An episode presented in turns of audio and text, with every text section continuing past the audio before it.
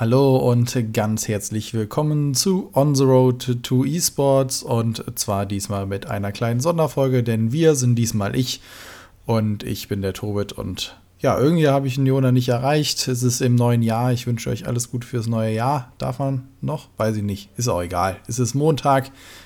Der Johnny ist irgendwo verschollen. Ist auch wurscht. Äh, und jetzt habe ich mir überlegt, was mache ich? Und ich probiere mal etwas, äh, wo ich nicht weiß, ob es funktioniert, ob es gut ankommt, wie es ist. Ich mache eine Sonderfolge und zwar versuche ich mal alleine 20 Minuten oder was auch immer hierbei rumkommt zu bestreiten. Und als Thema, ja, vielleicht haben jetzt schon einige wegen der Überschrift abgeschaltet, aber es geht darum, was habe ich während meiner Zeit an der Universität gemacht und äh, worüber habe ich meinen äh, Doktor gemacht, den der Jona ja oft genu genug erwähnt hat. Und vielleicht auch in weiteren Episoden tiefer in das Thema einsteigen, wenn euch das Ganze interessiert, vielleicht auch Vor- und Nachteile eines Chemiestudiengangs oder was auch immer. Und da kommen wir direkt zu der Sache. Ich habe Chemie studiert an der Universität Bonn. Und ja, da scheiden sich ja schon die ersten Geister, ob äh, Chemie oder Chemie oder was auch immer. Man darf beides aussprechen. Ich finde, Chemie hört sich sehr bescheiden an, aber mit der Meinung bin ich auch an manchen Stellen natürlich allein und es gibt gute Gründe, das eine so und das andere so auszusprechen. Von daher belassen wir es in diesem Podcast äh, bei Chemie und dann ist gut.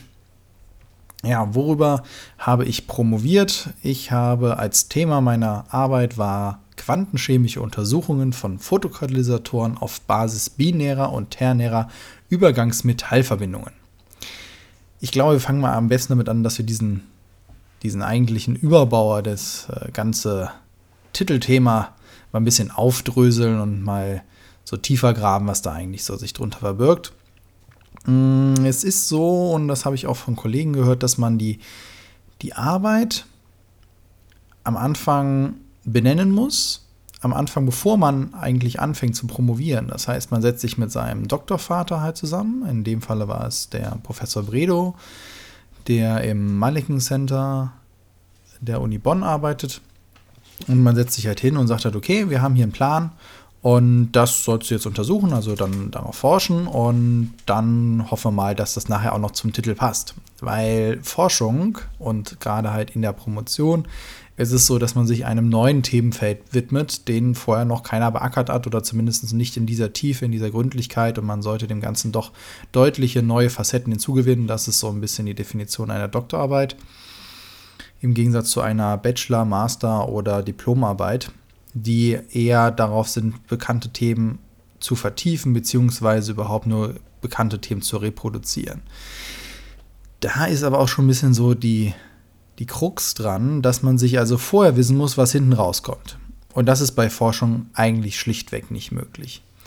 Man hat immer schöne Gedanken und Ideen und man versucht was zu beweisen oder zu widerlegen, aber ob das am Ende des Tages auch genau das ist und genauso klappt, das weiß man halt nicht mit hundertprozentiger Sicherheit. Und es kann sein, dass man mittendrin in der Forschung auf einmal einen anderen Aspekt findet, der mit dem Thema nur leidlich was zu tun hat und dann merkt, das ist aber viel, viel spannender. Es wäre auch bessere Erkenntnisse oder das funktioniert jetzt auch. Und dann wäre es natürlich eigentlich fahrlässig, das Ganze links liegen zu lassen, sondern eigentlich stürzt man sich darauf, wo man halt den größeren Erkenntnisgewinn hofft. Und deswegen versucht man die Themen möglichst schwammig oder breit zu formulieren, ohne das jetzt negativ meinen zu wollen, sondern das ist eine, ist auch jetzt keine böse Absicht dahinter, sondern es ist einfach etwas, was man so gelernt hat, dass das vielleicht nicht der beste Weg wäre, sich da zu sehr einzuengen.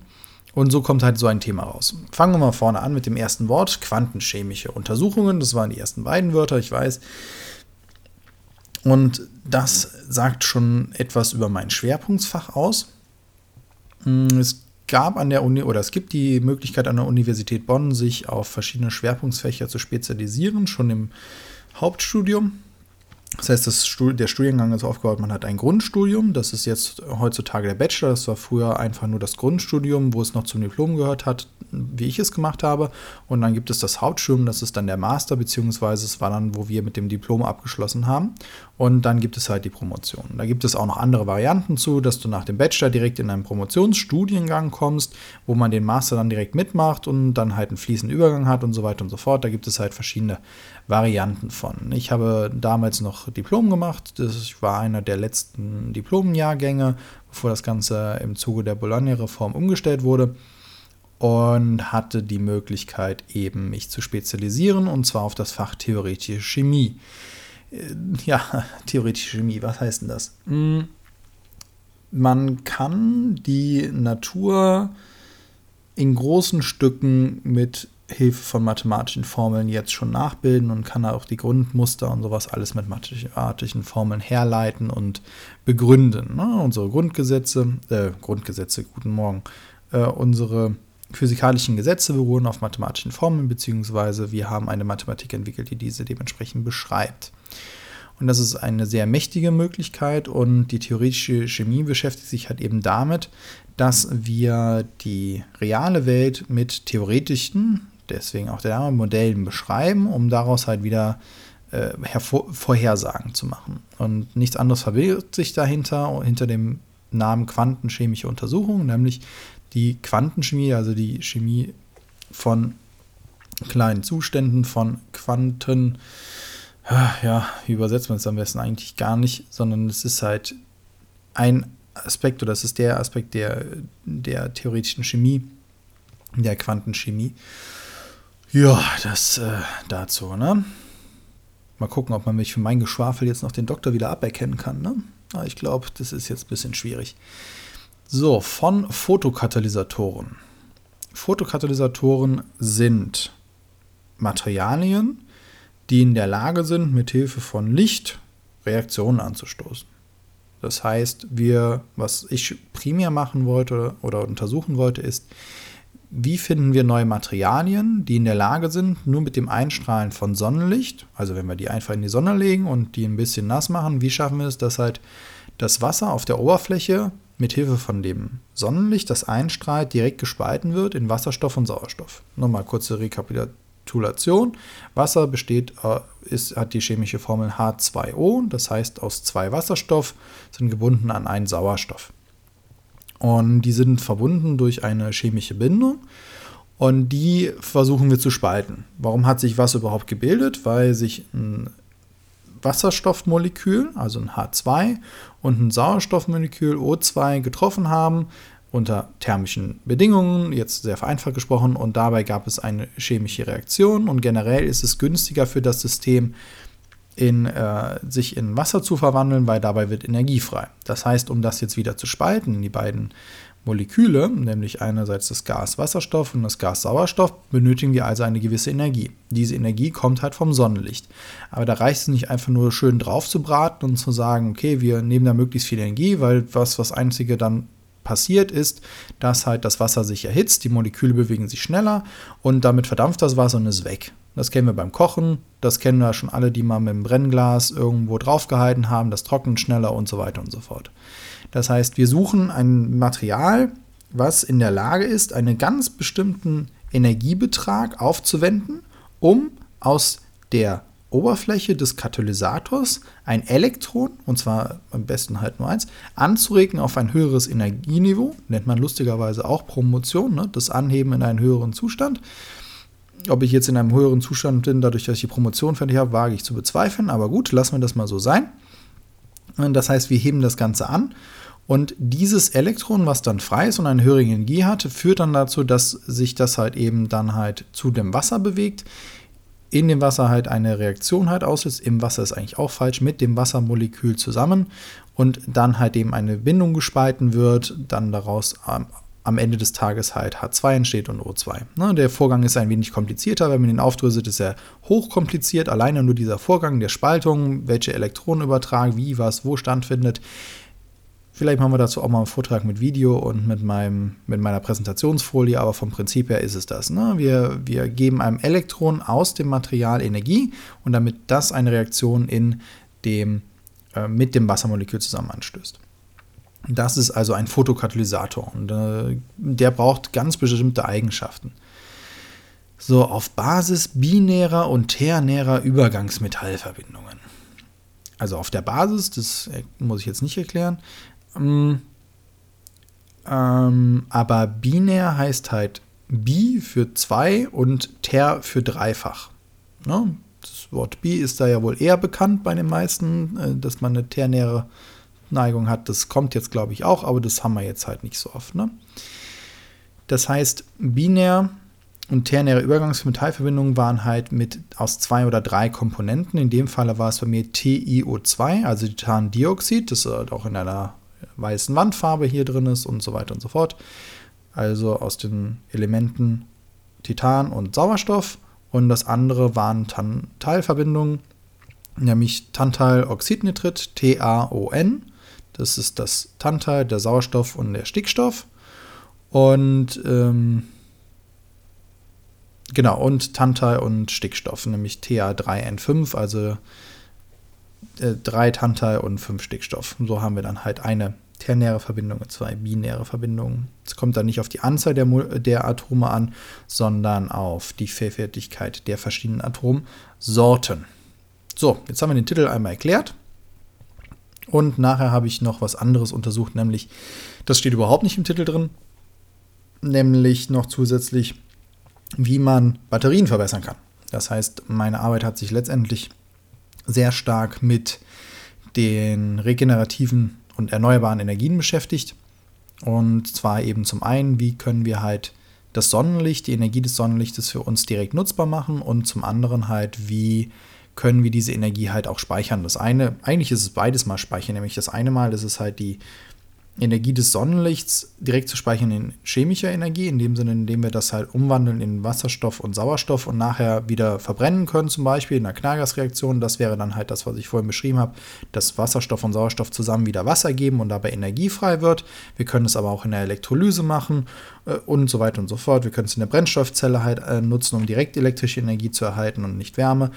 Und das andere ist halt das Speichern auch wieder in chemischer Energie, aber in Form von Elektrizität direkt, indem wir die Elektrizität ähm, indem wir die äh, Ladungen direkt trennen. In einer Batterie haben wir ja getrennte Ladungen vorliegen und die dann darüber nutzbar machen. Und da habe ich mir angeschaut, ob sich die Magnesium-Luft-Batterie realisieren lässt und wenn ja, unter welchen Bedingungen oder welche Probleme dazu führen könnten, weil auf dem Papier hat sie eine sehr gute Ladungskapazität und eine hohe ähm, Dichte der der zu speichernden Energie und Magnesium und Sauerstoff sind halt auf der Erde sehr, sehr gut verfügbar, sie sind gut handelbar, sie sind nicht giftig und so weiter und so fort. Von daher wäre das ein schönes Forschungsfeld gewesen. Aber wie ich jetzt schon fast vorwegnehme, kommt am Ende raus, dass man das Ganze nicht dafür nutzen kann.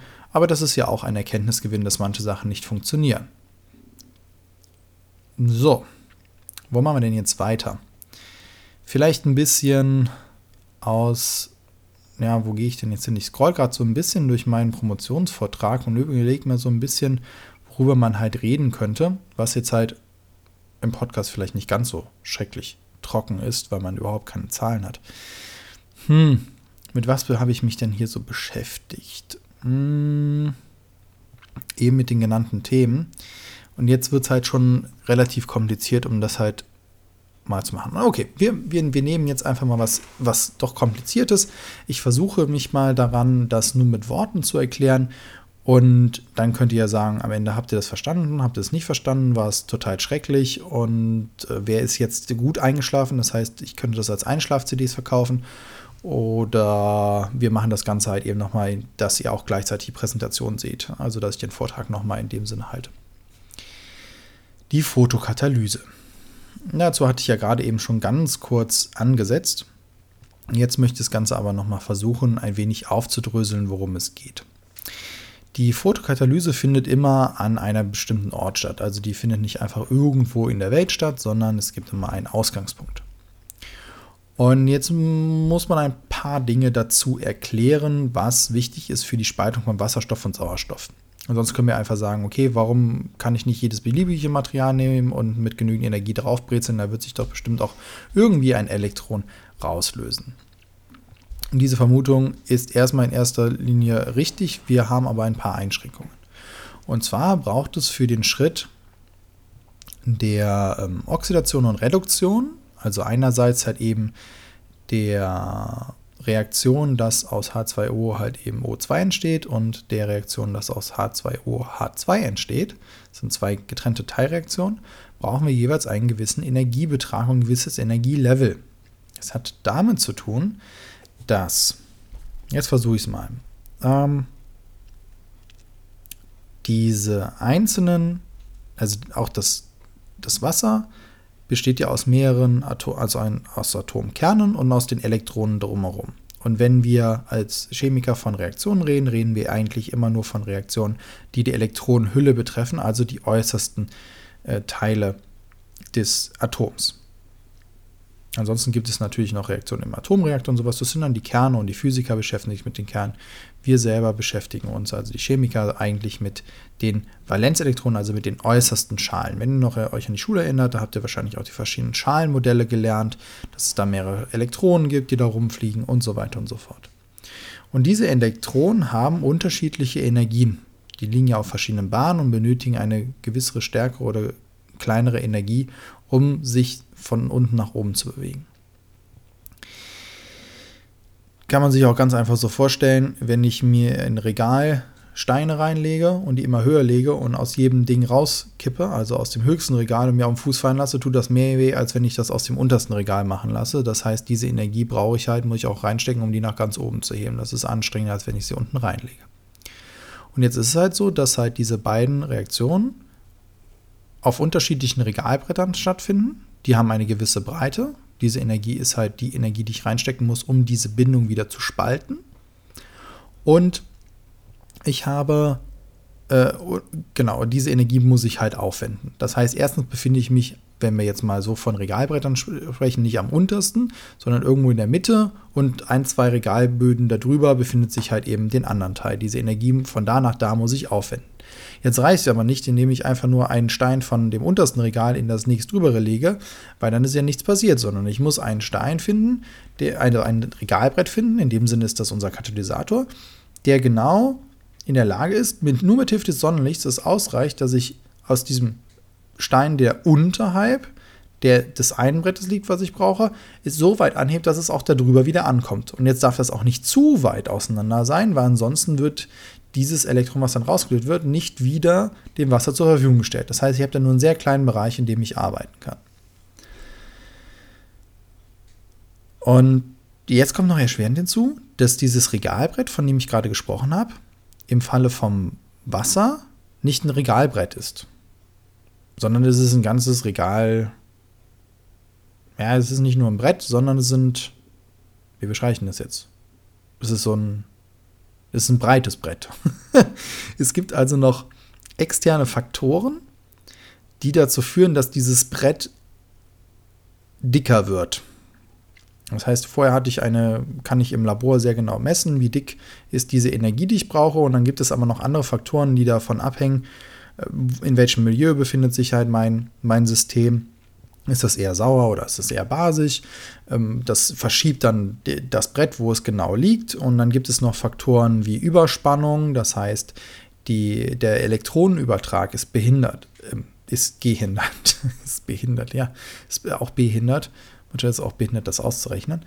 Und das führt dann halt dazu, dass dieses Brett sehr, sehr breit wird. Und das sind auch alles Faktoren, die man berücksichtigen muss, wenn man auf die Suche geht nach solchen Eigenschaften. Das heißt, wir suchen jetzt ein Material, dessen, jetzt kommen wir mal wieder in die Sprache zurück, die wir sonst immer verwenden, das HOKO, das Highest Occupied Crystal Orbital, also das höchst besetzte Kristallorbital.